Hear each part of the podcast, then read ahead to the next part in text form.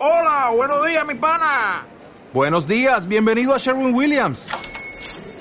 ¡Ey! ¿Qué onda, compadre?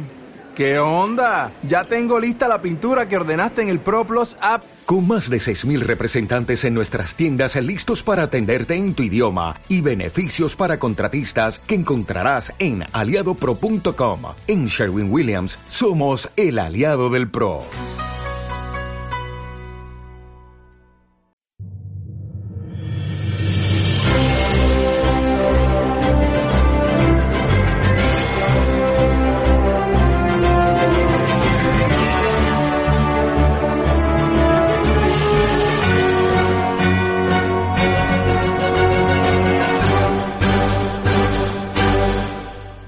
Bienvenido a los libros de Jorian.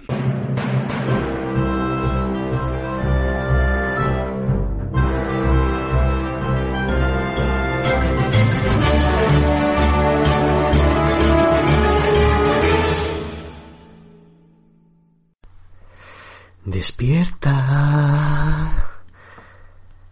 Despierta. Sí, ya está despierto. No, no me mires asustado. No, no tengas miedo. Y perdona por lo de antes. Mm, quiero ser tu amigo, eso quiero que quede claro ante todo.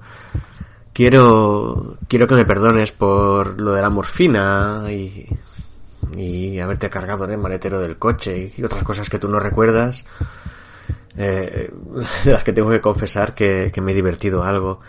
Pero bueno, eh, hagamos pelillos a la mar. Ahora tú y yo somos lo más parecido a dos amigos que, hayamos imaginado nunca a ninguno de los dos, ¿verdad? Hemos compartido momentos íntimos eh, que yo he disfrutado mucho y que tú no recuerdas. No te preocupes, mi amigo. Ahora, ahora somos eh, dos en uno y, y bueno, estamos en Navidad. No te asustes, no pasa nada. Estamos en Navidad. No va a pasarte nada malo. Eh, y, por favor, deja de mirar con horror a tu alrededor. Deja de intentar desligarte de tus ataduras. Estás atado en la silla, no puedes moverte. Eh, ante ti hay una suculenta cena. Y ya sabes lo que dicen de la Navidad, ¿verdad?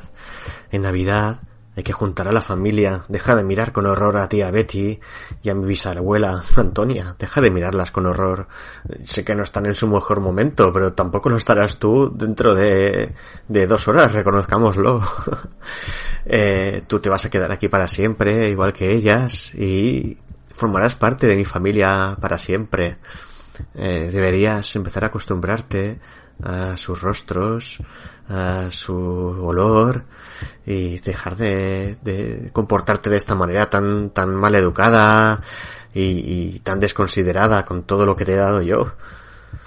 Pero bueno, yo estoy dispuesto a perdonarte si me perdonas tú. Eh, hemos empezado con buen pie antes y quiero que sigamos así. Así que nada, disfruta de la última cena. El misterio del cementerio o la venganza de un hombre muerto, de H.P. Lovecraft.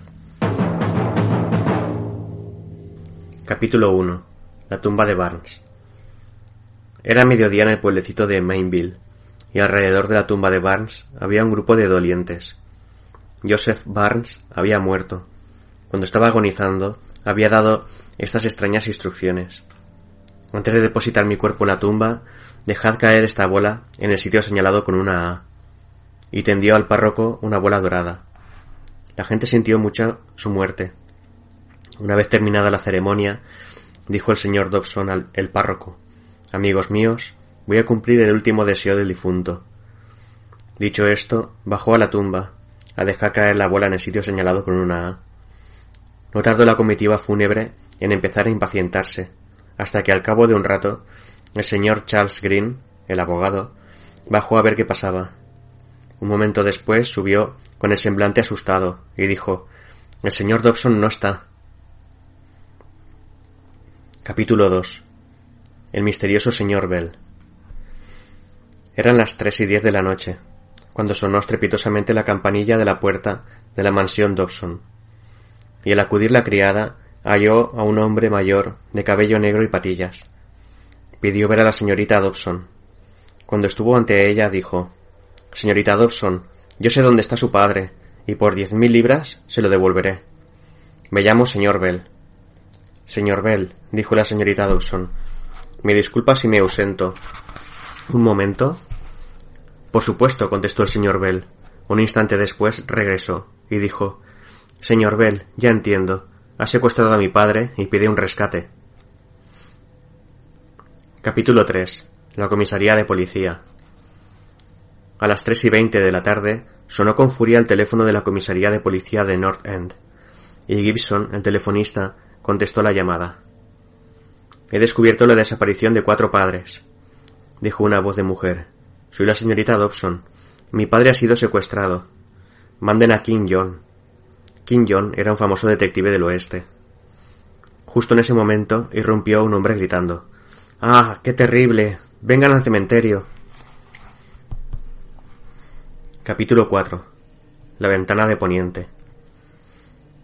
Ahora volvamos a la mansión Dobson.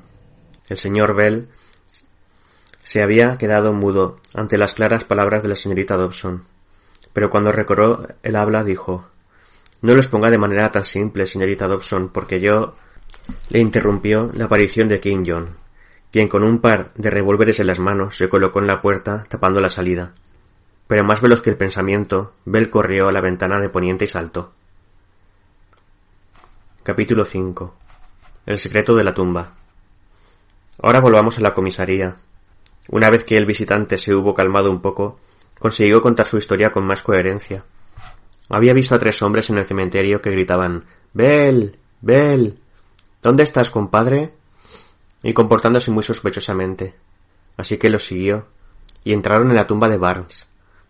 Entonces bajó tras ellos, les vio tocar un resorte en un punto marcado con una A, y luego desaparecer. Ojalá estuviera aquí King John, dijo Gibson. ¿Cómo se llama usted? John Spratt, replicó el visitante.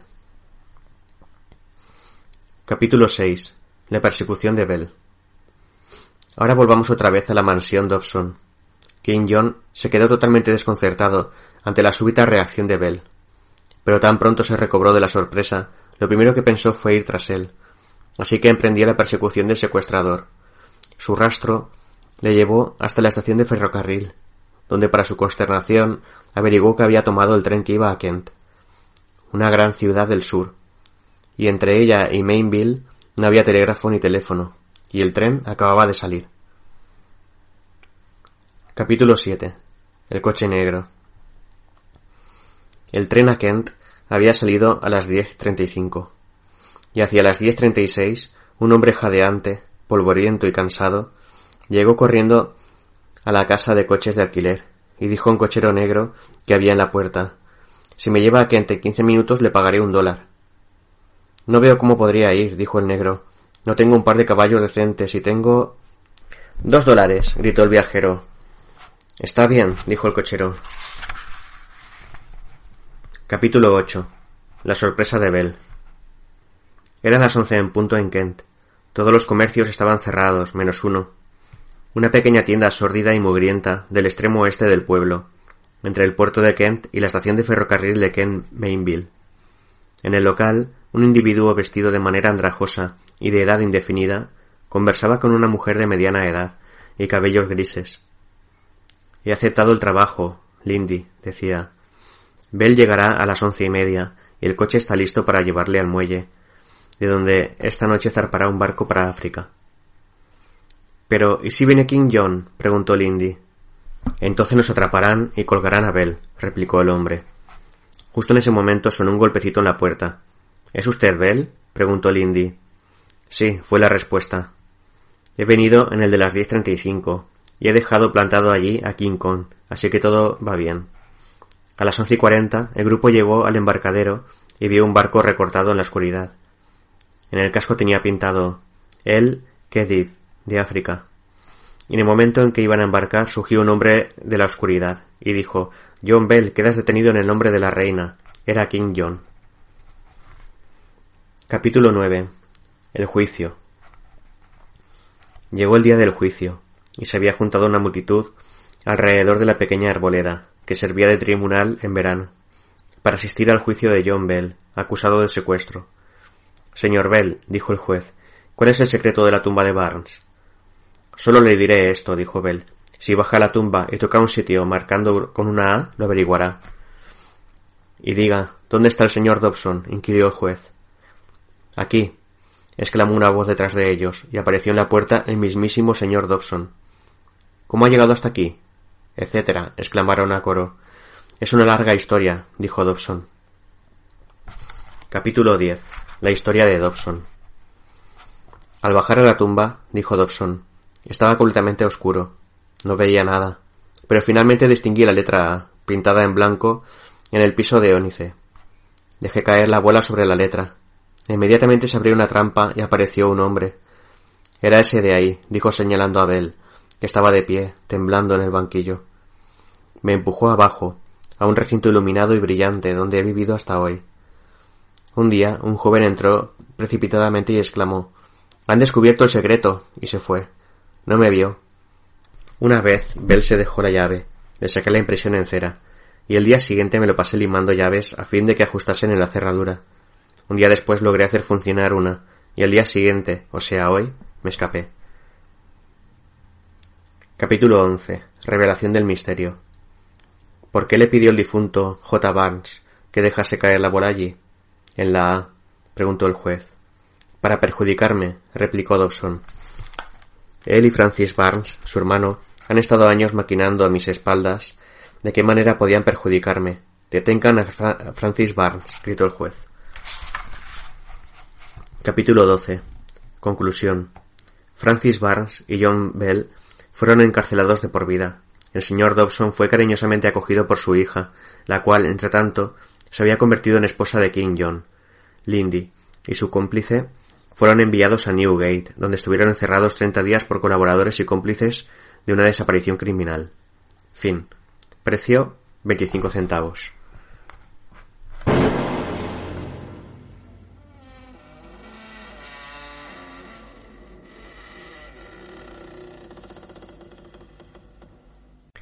Hemos escuchado un relato muy enrevesado, ¿verdad? Eh, forma parte de esa primera etapa de Lovecraft. Yo creo que más que relato yo lo llamaría como un ejercicio literario, parece una práctica literaria en el que el autor está practicando los saltos de escena y tiempo. Eso es una cosa muy muy complicada, muy compleja al principio de llevar a, cabo por, por un escritor. A mí también me ha pasado eh, de no saber en qué momento tienes que cortar la escena para pasar a la siguiente. Yo lo que quiero contar es esto, pero cuánto de tengo que pintar del contexto, en qué momento cambio, cómo lo hago. Eso digamos que tiene cierta complicación, que hasta que no te pones con ello no, no lo aprecias. Y, y parece ser que, que él estaba experimentando con eso, por lo menos es la sensación que me da. En este relato y también en el siguiente que haré, y supongo que en algunos más, él está jugando con este tipo de cosas. Son digamos, ejercicios literarios, algo interesantes. Para mí este quizá un poco menos interesante que los dos anteriores, porque la historia es muy enrevesada y finalmente tampoco tiene una lógica aplastante, ni un sentido con moraleja, ni nada que digas, ah, ni nada así. Pero bueno, es interesante, es un ejercicio literario del maestro, que lo podemos eh, conocer gracias a, a, a, esta, a esta lectura o, a la lectura que, que haga cada uno en su casa pero que es bueno que se haya eh, en un momento dado, que esto se haya publicado para que los amantes de Lovecraft conozcamos no solo la etapa más brillante, sino todas las etapas de su carrera. Y también entendamos que que no se nace siendo un maestro, sino que se va adquiriendo poco a poco el conocimiento. Y, y es bonito, en este caso, ver el desarrollo que este escritor ha ido, ha ido teniendo y progresando hasta convertirse para mí en, el mayor maestro del género de terror de todos los tiempos. Y bueno, con esto lo dejo ya.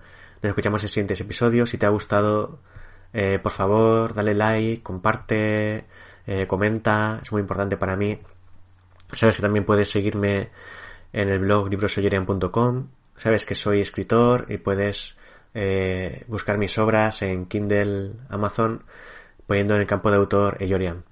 Un saludo, muchas gracias por tu atención y nos escuchamos en siguientes episodios. Adiós.